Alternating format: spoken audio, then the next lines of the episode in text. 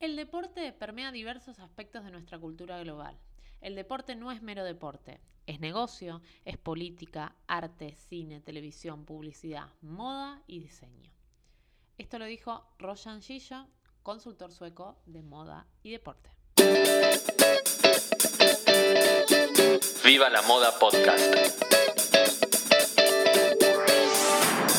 Bienvenidos a Viva la Moda Podcast, un espacio creado por Carmen Asenjo, o sea yo, donde vamos a hablar de diferentes temáticas vinculadas con la moda.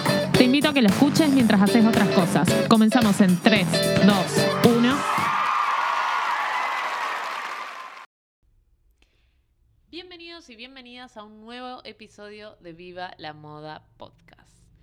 En el episodio de hoy me voy a encontrar yo junto con mi alma, mi computadora y mi micrófono y les voy a hablar acerca de la moda deportiva, de la indumentaria deportiva y de la ropa deportiva en general.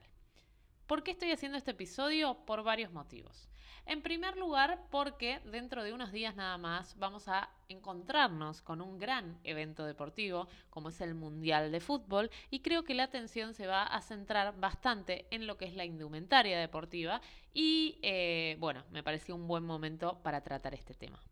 Por otro lado, hace algunos meses decidí retomar mi actividad física después de mi embarazo y después de varias cosas y decidí anotarme en un gimnasio. Por lo tanto, empecé a darme cuenta de que necesitaba cierta ropa en particular para ir al gimnasio, por lo menos para mí, y que además dentro del gimnasio había como una especie de micromundo fashionista que yo estaba completamente ajena y como saben que soy muy curiosa y aparte me molesta estar como ajena a cosas que tienen que ver con la moda porque me apasiona mucho, eh, me di cuenta que había ahí algo para charlar, para explotar, para exprimir, para averiguar. Y es la moda vinculada con el deporte. Eh, así que junto con estos dos temas que se mezclaron, sumado a que en este tiempo estuve haciendo algunas acciones con algunas marcas deportivas, estuve conociendo el proceso de producción de, muchas marcas deportivas, se me ocurrió hacer un episodio especial vinculado a la indumentaria deportiva y eh, charlar un poquito y contarles un poco lo que fui aprendiendo en todo este tiempo. A mí me encanta capitalizar todo lo que me pasa para eh, utilizarlo laboralmente, así que este capítulo es un poco un resultado de eso. Espero que les guste, espero que los disfruten y vamos a arrancar.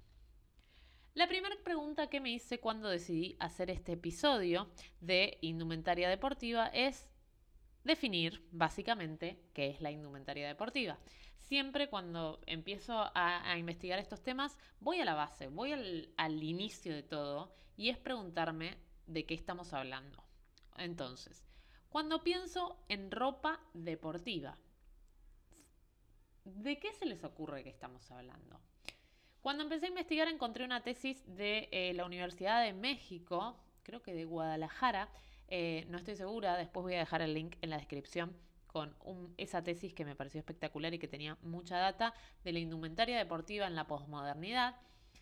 Y eh, comienzan esta tesis con una descripción que me pareció súper útil para desarrollar en este episodio. Se dice que la indumentaria deportiva es la ropa utilizada para la práctica del deporte y surge como una respuesta de innovación que permitía y facilitaba un mejor desempeño deportivo al ofrecer confort y ventajas al deportista que la llevaba. Esta definición es súper interesante porque ya nos marca una diferencia entre lo que es indumentaria deportiva y lo que no es indumentaria deportiva. Nos habla que la indumentaria deportiva es aquella que facilita el desempeño deportivo y ofrece confort. Entonces, toda aquella prenda indumentaria que no nos da confort, que nos representa incomodidad, debería no considerarse indumentaria deportiva. Entonces, se me vienen a la mente como muchas prendas que podrían no ser indumentaria deportiva, como por ejemplo un par de tacos, como por ejemplo un pantalón de jeans con pata ancha. Eh, no sé, un montón de prendas que realmente son súper lindas estéticamente, pero que no son para nada confortables y que nos dan esta libertad de movimiento.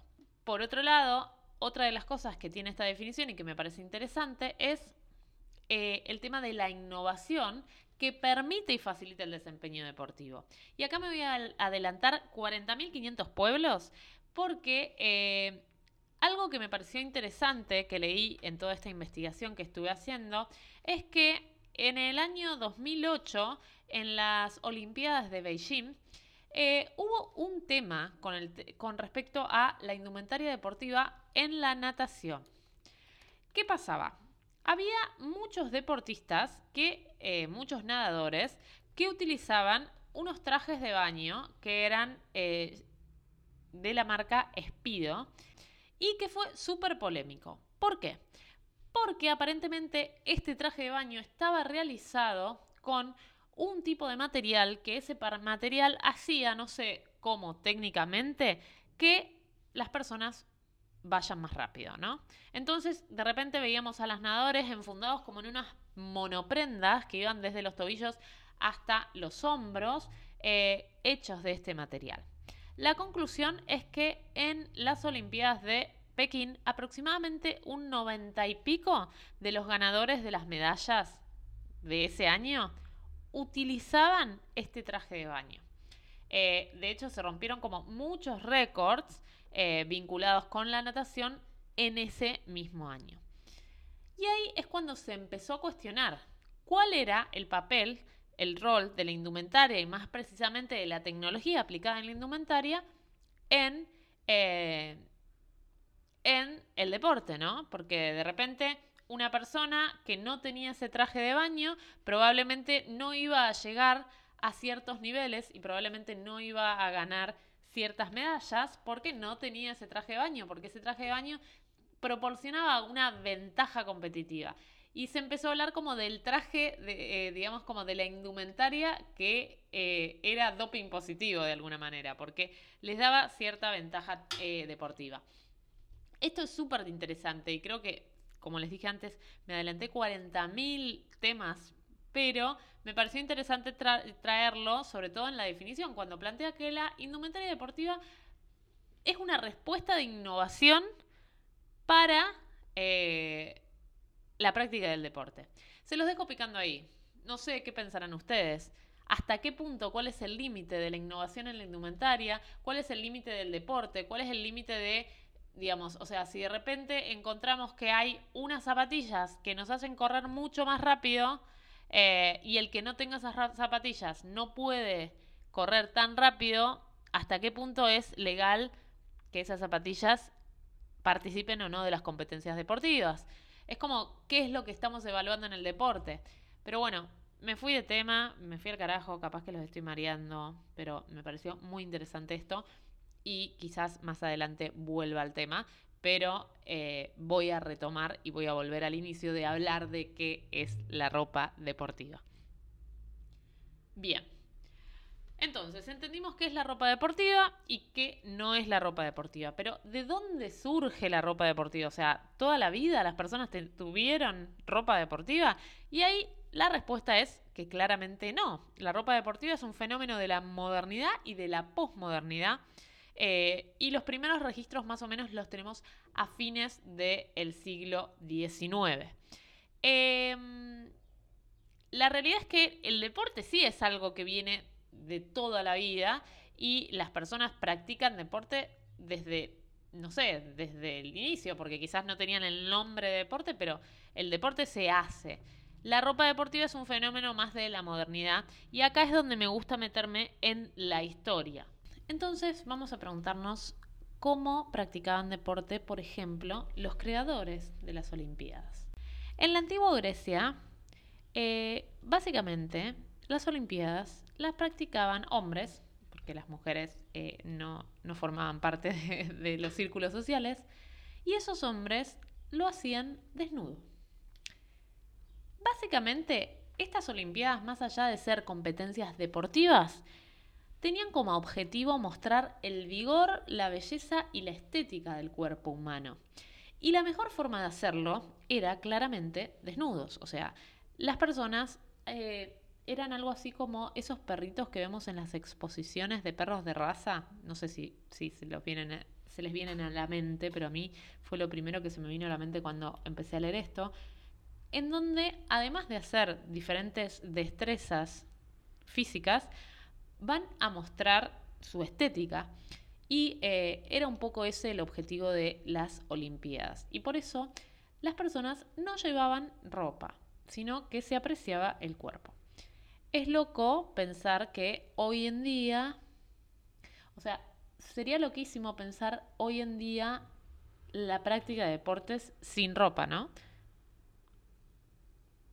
Con solo imaginar, tipo, un clásico de fútbol sin ropa, todo sería muy diferente. O sea, imagina un partido de tenis sin ropa, no sé, hay un montón de cosas que empezarían a ser muy graciosas o muy interesantes si eh, elimináramos la indumentaria deportiva que se fue creando a lo largo de los años. Pero bueno, el, el, objetivo principal del deporte tenía que ver con esto, con mostrar el vigor, la belleza y la estética, y la indumentaria era como un obstáculo para eso, así que eh, se hacía de manera desnuda.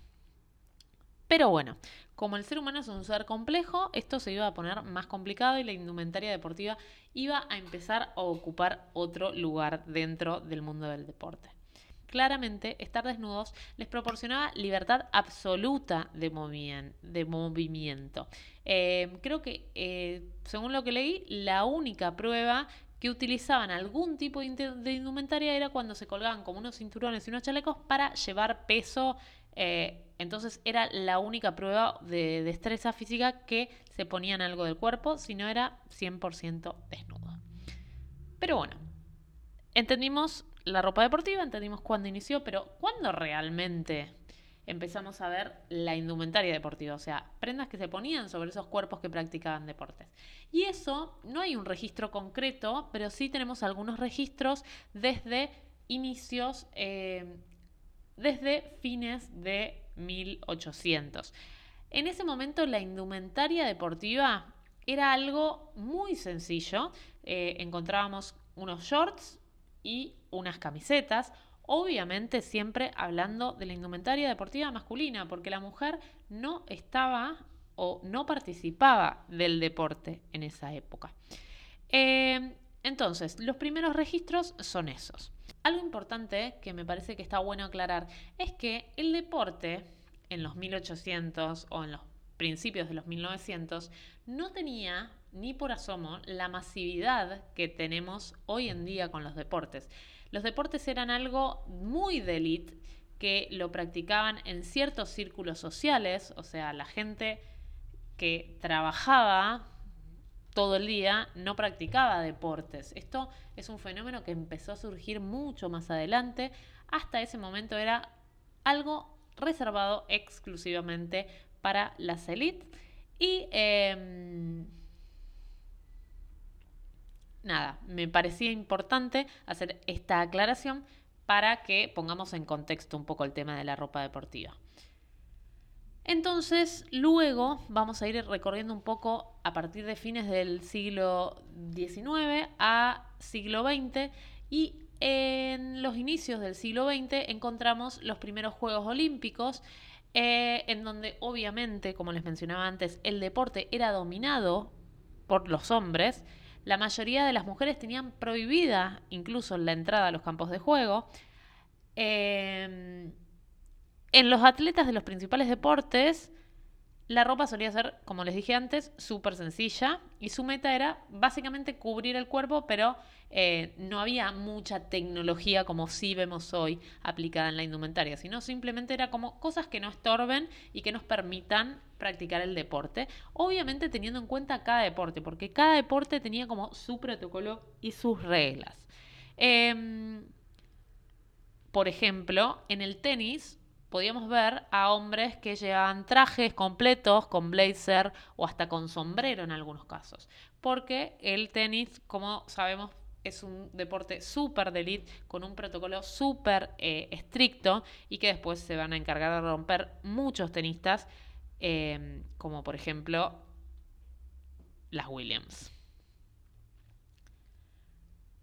La primera aparición de la mujer en el deporte, que esto me parece que está bueno también, fue en los Juegos Olímpicos de París en el año 1900.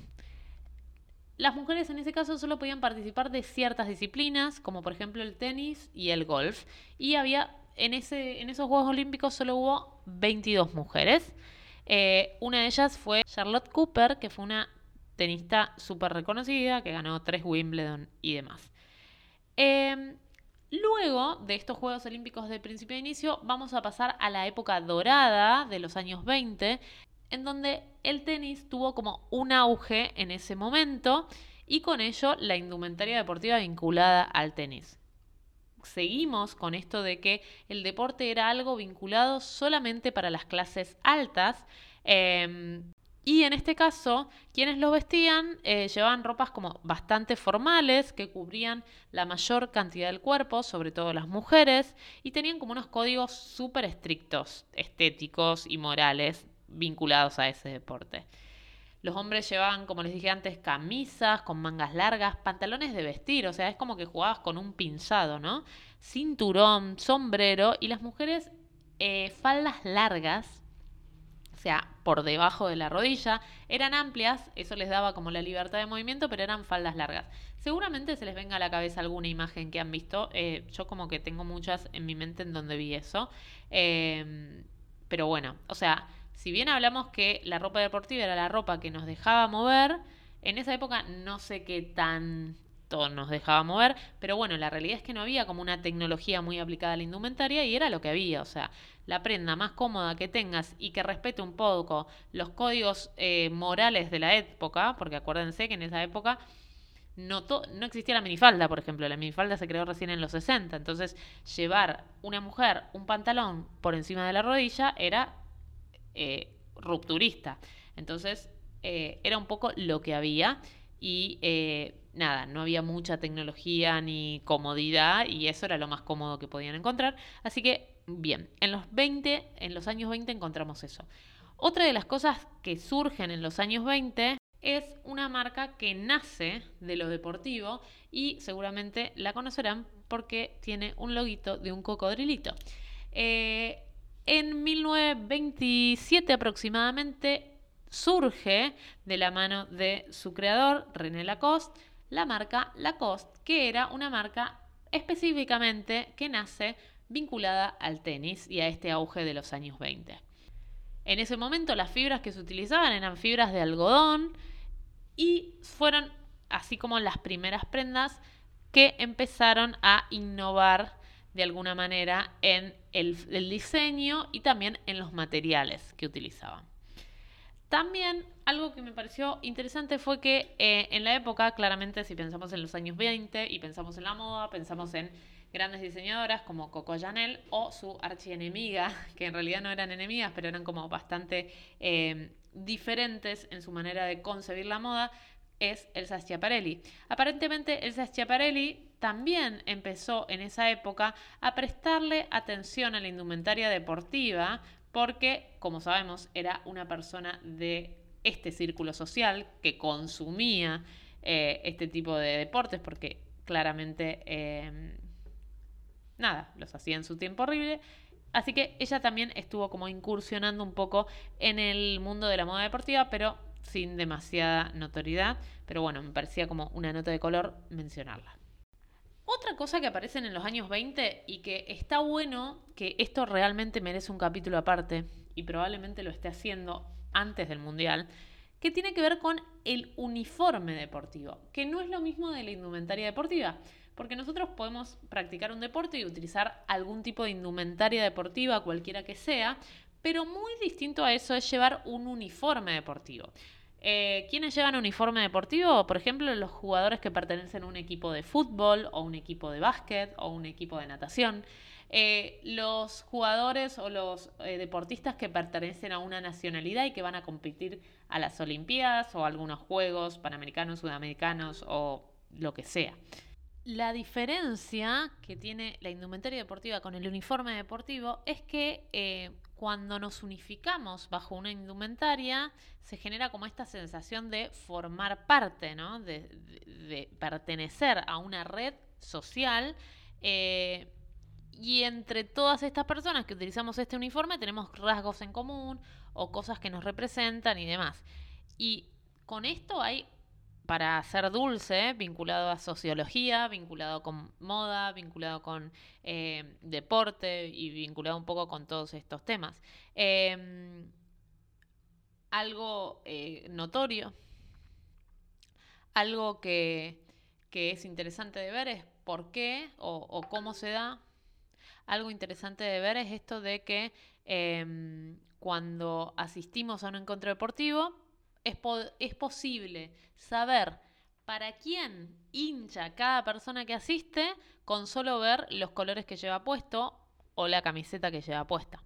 Entonces, con esto hay muchísimo tema que lo estaré abordando, supongo que en otro episodio, pero no es tema para este, pero sí para dejarlo sentado y hablar de los uniformes deportivos, las camisetas de, de diferentes clubes o los uniformes de los deportes nacionales, que por ejemplo, algo que me gusta ver en las Olimpiadas es que casi siempre los uniformes deportivos de cada país están realizados por marcas de cada país em, y por diseñadores y tienen un montón de historia detrás para contar.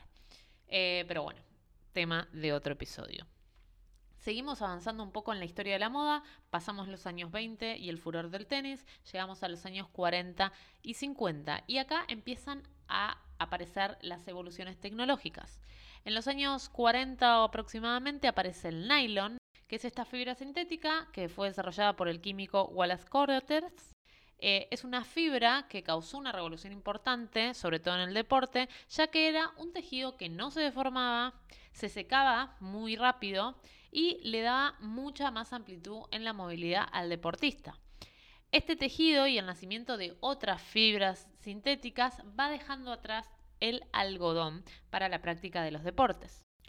Con el tiempo se fue desarrollando más este, este, tejido y se empezaron a generar aislantes térmicos, por ejemplo, en diferentes zonas del cuerpo y se empezó a crear como ropa técnica, ¿no? Específica para cada deporte. Eh, fibras antibacterianas que evitaban los malos olores, prendas transpirables, prendas impermeables. Además, también a fines de los 60, el ingeniero químico Bill Gore descubre un polímero llamado PTFE, o más conocido como teflón, que más tarde daría paso a lo que hoy llamamos la tela Gorotex, que es la tela impermeable.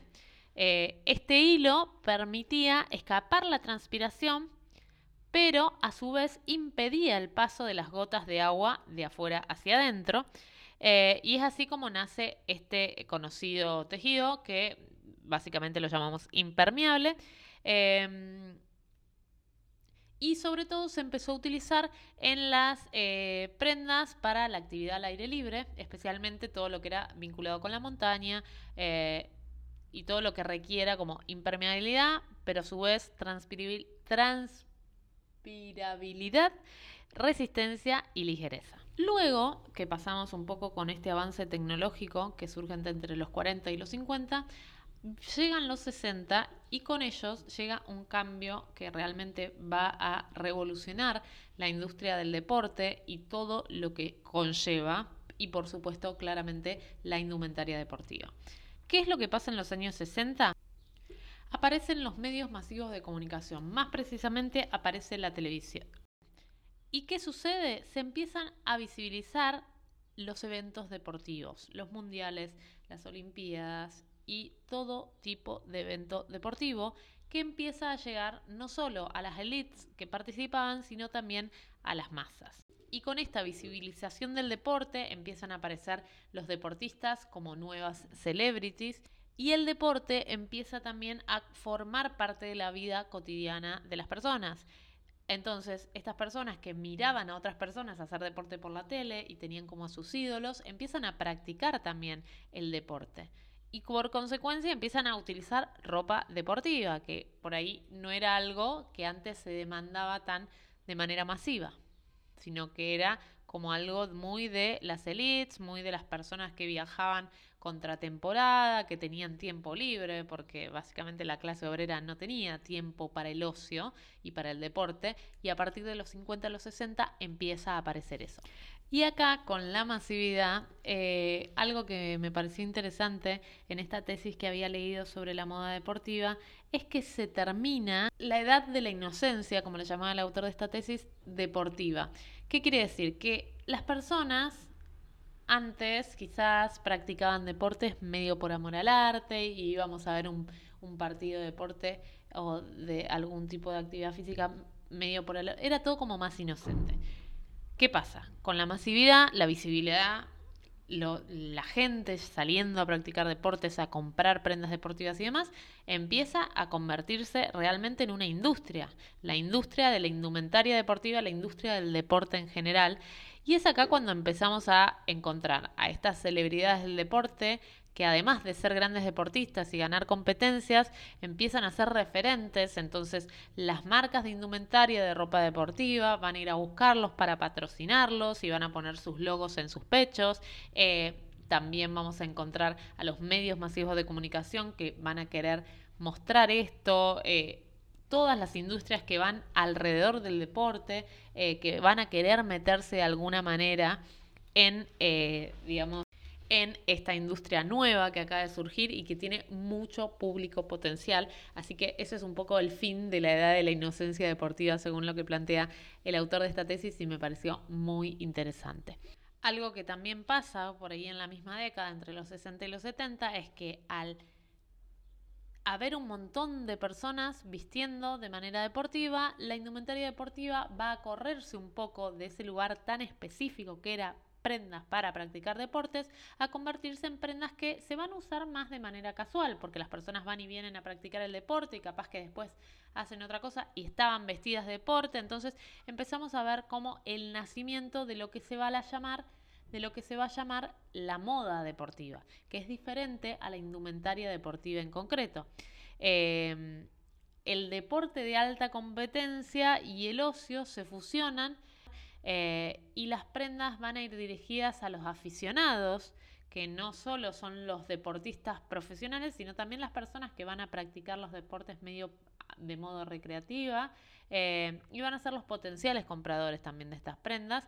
Y estos cambios van a llevar al surgimiento de esto, de la moda deportiva. Después en los 70 aparece el boom del fitness, toma relevancia esto de entrenar en tu casa y sobre todo se le apunta mucho al público femenino y el deporte. Eh, surge como una especie de nuevo estilo de vida y van a aparecer como todas estas prendas que tenemos como de las películas tipo Flashdance, en donde vemos prendas más al cuerpo, la malla enteriza utilizada por encima de las calzas, colores llamativos, estampados. En los 80 y los 90 eh, son años también en donde se empieza a innovar mucho en lo que es la indumentaria deportiva, no solo en los diseños, sino también en los textiles. Vamos a empezar como esta competencia de buscar los mejores calzados para el mejor tipo de deporte, ya que hasta los 70 más o menos, por ejemplo, el calzado era bastante simple. Si quieren escuchar un poco de la historia del calzado, los invito a que vayan a el episodio de zapatillas que hicimos hace algunos episodios atrás y que es súper interesante y donde se cuenta un poco todo esto. Y bueno, más o menos los 80 y los 90 es esto de la tecnología que aumenta y la indumentaria deportiva cada vez metida más en nuestras vidas, empieza a formar parte de los looks re relajados del fin de semana, se vincula el aire libre con la ropa deportiva y empezamos a ver como esto de esta fusión que no es tan clara la línea entre ropa deportiva y ropa eh, urbana eh, y es como que empezamos a utilizar prendas que antes pensábamos para cierta actividad física, para el deporte. También otra cosa interesante que aparece en los 90 es el tema de la logomanía y las grandes marcas deportivas como referentes de moda, ¿no? Empezamos a ver los logos grandes de Nike, los logos grandes de Adidas, pero también muchas otras marcas deportivas que empiezan que empiezan a fusionarse con el mundo de la moda. Dejan de ser como marcas de nicho que solamente se dedicaban a vestir deportistas para, por ejemplo, en los 80 o en los 90, vestir músicos, vestir actores, vestir, eh, no sé, eh, un montón de otras personas que no se vinculaban en absoluto con el deporte, pero que sí eran referentes a nivel estético o estilístico y eh, empieza como eso en los 90, como esta fusión entre las personas que empiezan a usar las prendas para otra cosa, empiezan a, vestirse referentes y empieza como esto que podemos llamarlo como el atlesier, que hoy en día lo tenemos tan metido en nuestra indumentaria del día a día, pero empieza más o menos en los 90 y explota claramente en los 2000.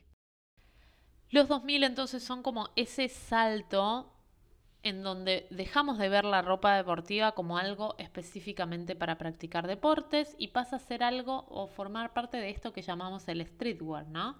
Es eh, una macro tendencia que venimos viendo hace más de 20 años y que la venimos utilizando y que de hecho post pandemia em, mucho más, ¿no? Como esto de la comodidad 100% y la comodidad vinculada a la indumentaria nace del deporte, ¿no? Después, obviamente, la destinamos para estar en casa, para, no sé, para ir a una fiesta, lo que sea, pero nace justamente del deporte, porque eran esas prendas que, como dijimos al inicio del capítulo, nos permitían la libertad de movimiento para ejercitarnos.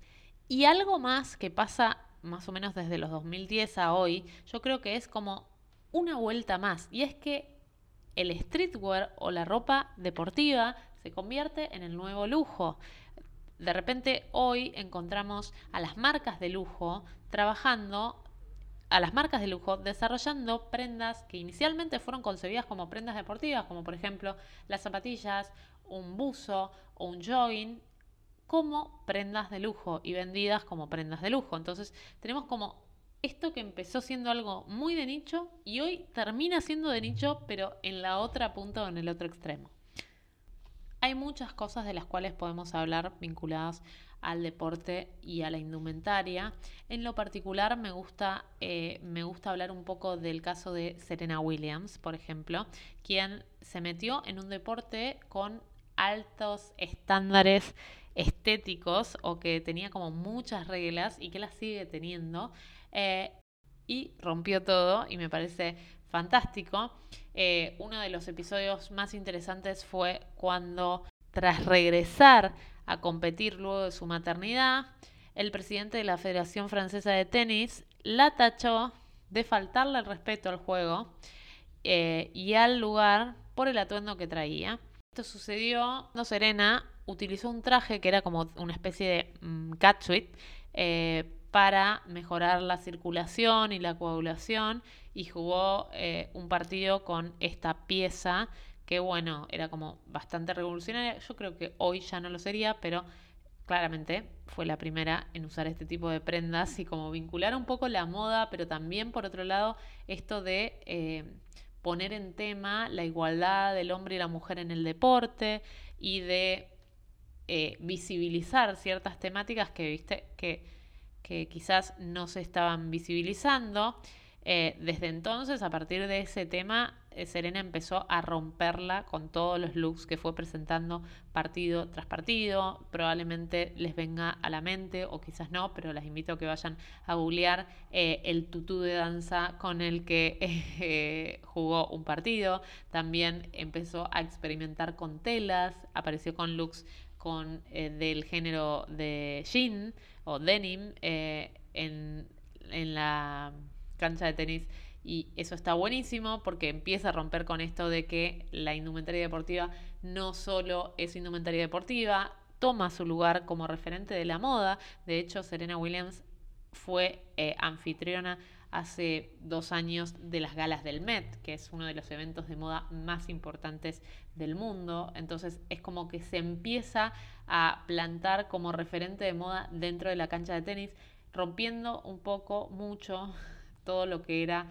esta, eh, estos códigos de vestimenta tan rigurosos que tenía el tenis al principio de los años 20, ¿no?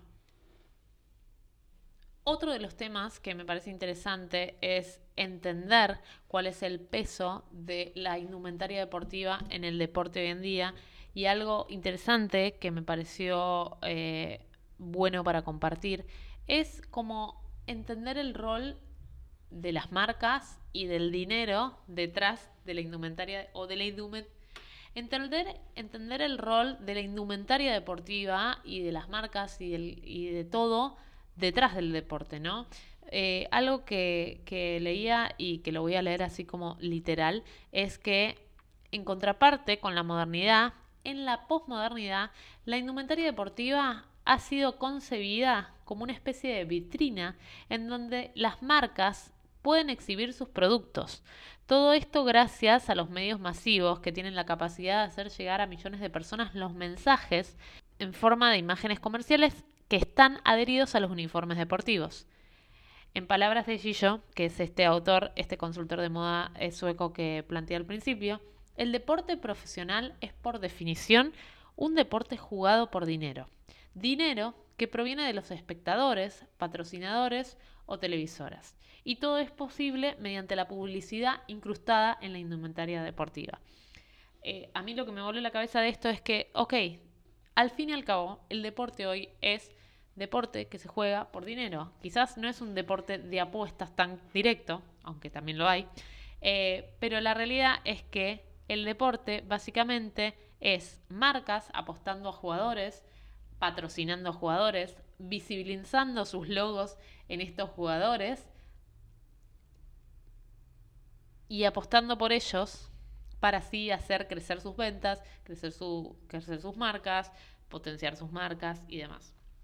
Es algo interesante y, me parece que está bueno dejarlo eh, como para que lo piensen y, sobre todo ver esta logomanía que vemos sobre todo en la indumentaria deportiva. Creo que eh, la indumentaria deportiva son las grandes, las, las marcas de indumentaria deportiva son como las grandes marketineras de este momento en lo que tiene que ver con indumentaria en general, ¿no? Eh, así que me parecía también interesante cómo plantear eso. Después, también plantear un poco de cuál es el límite, que es un poco lo que hablamos cuando hablé de despido y de esto de, de la tecnología aplicada a eh, la indumentaria. Eh, hace un tiempo, Xiaomi, que es la, marca de celulares, presentó una camiseta, por ejemplo, que mide el pulso, eh, que tiene chips en la parte de adelante y que ni siquiera se perciben en la tela, o sea, no es que ves el chip, y que lleva una batería que se recarga con USB y nada, te mide el pulso.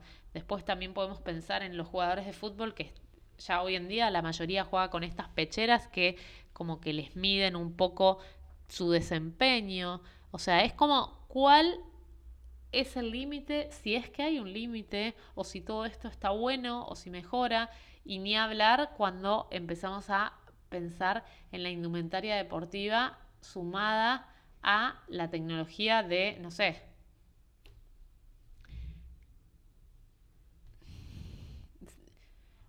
En conclusión, si hay un límite, si no hay un límite, ¿cuál sería el límite? ¿Dónde termina el deporte y dónde empieza la carrera tecnológica? ¿no? Como que todas estas cosas que quizás en otros deportes las vemos, eh, no sé, por ejemplo, si pensamos en los autos, la tecnología aplicada al auto, ahora estamos viendo como la tecnología aplicada en las prendas que llevan las personas. Algo así como que de repente los deportistas se convierten en una especie de Batman, que son superhéroes millonarios que lo que hacen es llevar unos trajes espectaculares que les permiten hacer un montón de cosas. Obviamente sin desprestigiar el esfuerzo físico, pero donde el esfuerzo físico no es el 100% de lo que hace que esa persona triunfe más o menos, sino que también lo va a hacer su indumentaria, sus zapatillas, sus prendas, con las que entrena o con las que participa. No sé, la dejo picando. Hay miles de temas más para hablar eh, con respecto a esto, pero me parece que, está bueno como disparador. Para ir concluyendo un poco con el episodio, que me parece muy productivo, o por lo menos a mí me gustó mucho y me sirvió mucho como para aprender varias cosas, eh, quisiera como volver a esta a esta especie de división que se hace entre la indumentaria deportiva y la indumentaria que no es deportiva y pensar un poco en si este límite va a ser eterno, si ya dejó de existir, si no va a existir nunca más o si cada vez se va a marcar más. Y la realidad es que yo hoy en mi placar, cuando me voy al gimnasio, no tengo un cajón de ropa deportiva y uno de no deportiva. La realidad es que muchas veces la ciclista que uso para quizás salir a la noche, también me la pongo para ir al gimnasio. O quizás ese conjunto de calza y top deportivo que compré en una marca de indumentaria deportiva, le puse un blazer, le puse unos tacos y lo usé para salir a la noche. Entonces, en mi opinión, o por lo menos desde mi lugar, creo que esta línea cada vez es más finita y creo que apunta a desaparecer. Desde las marcas de lujo, metiéndose en la industria de la moda. Y con esto de que cada vez hay menos, eh, como decirle, no es protocolo, pero menos etiqueta o menos rigurosidad en eh, los códigos de estética al momento de asistir a eventos o lo que sea, porque estamos como en el momento del auge del estilo personal y de la libertad al momento de vestir, que está buenísimo y que creo que esto colabora a que se eliminen estas líneas de qué es deportivo y qué no es deportivo y que nuestro estilo de vida también fue cambiando mucho, ¿no? Quizás en otra época las personas tenían un momento para practicar deporte y hoy nuestra vida nos hace que vayamos hagamos deporte, pero a su vez después tengamos una reunión por el celular con los auriculares o mientras estemos en el gimnasio también estemos trabajando. Entonces como que se empiezan a eh, fusionar esos límites y también así la indumentaria que utilizamos para eso. Bueno, no quiero volárselas más. Amé este episodio, amé esta les dejo muchos interrogantes y muchas preguntas y espero sus respuestas o sus datas o todo lo que quieran acerca de la indumentaria y el deporte y data también para el próximo episodio, no el inmediatamente después porque va a ser otro, pero sí el que voy a estar armando de uniformes deportivos que me parece muy interesante y que puedo buscar mucho testimonio personal que compartir, así que espero eso. Em, tengo que pensar una palabra clave, que es una tarea que siempre le doy a los invitados que redundantemente invito en este espacio. Y ¿saben qué es lo peor? Que no pensé una palabra clave para este episodio. Pero creo que va a ser algo así como deportes sin ropa. Voy a usar, eh, usar la palabra deportes sin ropa como contraseña para que si llegaron hasta acá eh, me la manden por privado de Instagram y así yo sepa que les gustó este episodio, si es que les gustó, eh, y me puedan compartir su apreciación personal, su conclusión, si quieren debatir, debatimos, eh, y sugerencias para nuevos episodios. Tengo varios pensados y mi idea es darle un poco más de continuidad, aunque no quiero prometer demasiado, porque la verdad es que estos episodios me gusta, me gusta hacerlos con tranquilidad, con tiempo, pensarlos bien, y es como un placer que me tomo y por eso no quiero ponerle tanta rigurosidad a eh, los momentos donde lo saco. Espero que les haya gustado, que les haya servido. Si eh, quieren apoyar de manera económica mi espacio, lo pueden hacer con los cafecitos. Van a encontrar el link en la descripción de este video o también en mi Instagram arroba viva la moda blog. Ahí van a ver un montón de data vinculada con moda. También estoy en YouTube, también estoy en TikTok y en todas las plataformas sociales. Ustedes ponen Viva la Moda y ahí voy a estar. Eh, espero que lo hayan disfrutado y nos vemos la próxima. Chao, chao. Viva la Moda Podcast.